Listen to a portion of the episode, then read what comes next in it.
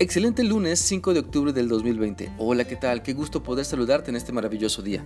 Confío en Dios que al analizar su palabra podamos encontrar la fortaleza para seguir caminando con Él y la esperanza que llena todo nuestro ser.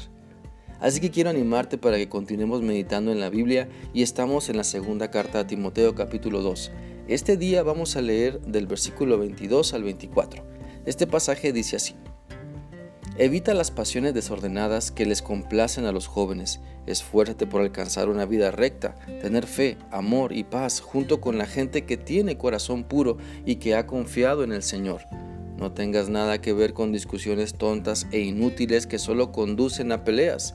Un siervo del Señor no debe pelear, sino que debe ser amable con todos, ser un buen maestro y tener mucha paciencia.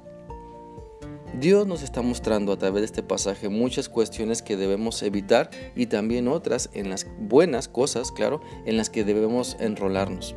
Eh, por ejemplo, hay cosas en las que no debemos caer y como hijos de Dios nuestra comunión con nuestro Padre Celestial nos ayuda para no ceder ante estas tentaciones.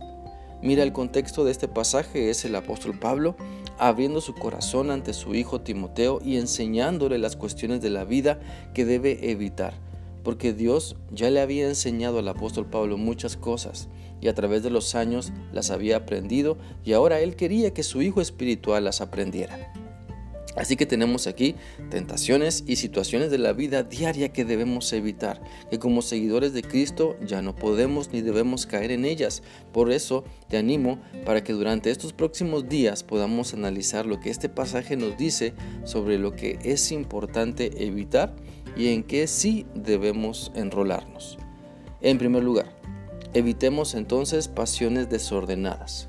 Mira, el pasaje dice que les complace, perdón, que esas pasiones desordenadas les complace a los jóvenes, pero sabes también a los adultos inmaduros, a los ancianos inmaduros que se, que se siguen dejando llevar por la vanidad de su carne, por la vanidad de su mente, de sus ojos, de su boca.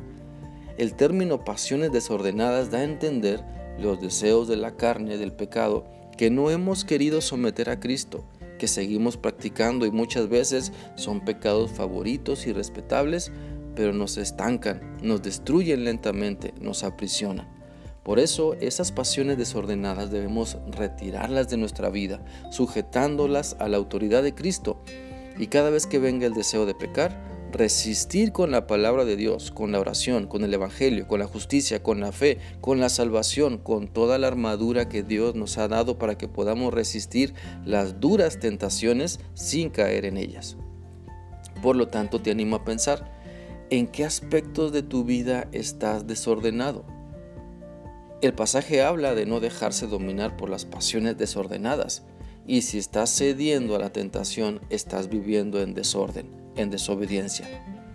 Es por eso que quiero animarte para que a través de una relación aún más estrecha con Dios, a través de Cristo, puedas experimentar su poder y puedas romper con las cadenas que te siguen atando y que te hacen vivir de manera desordenada en tu mente, en tu corazón, porque le sigues dando entrada al pecado.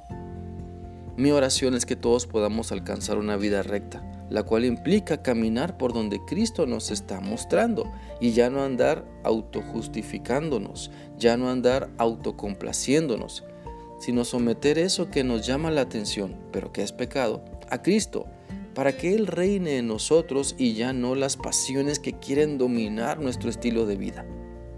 Dios nos invita a que vivamos rectamente y esto no significa que ya no pequemos, que ya no pequemos nunca más, significa un esfuerzo constante de cada instante por vivir en la voluntad de Dios descrita en su palabra.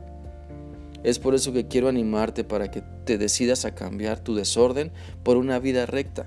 Date cuenta de las terribles consecuencias que ha traído a tu vida el desorden de las pasiones y experimenta mejor la vida recta que Cristo te ofrece.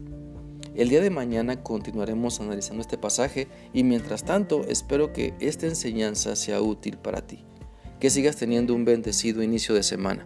Dios te guarde. Hasta mañana.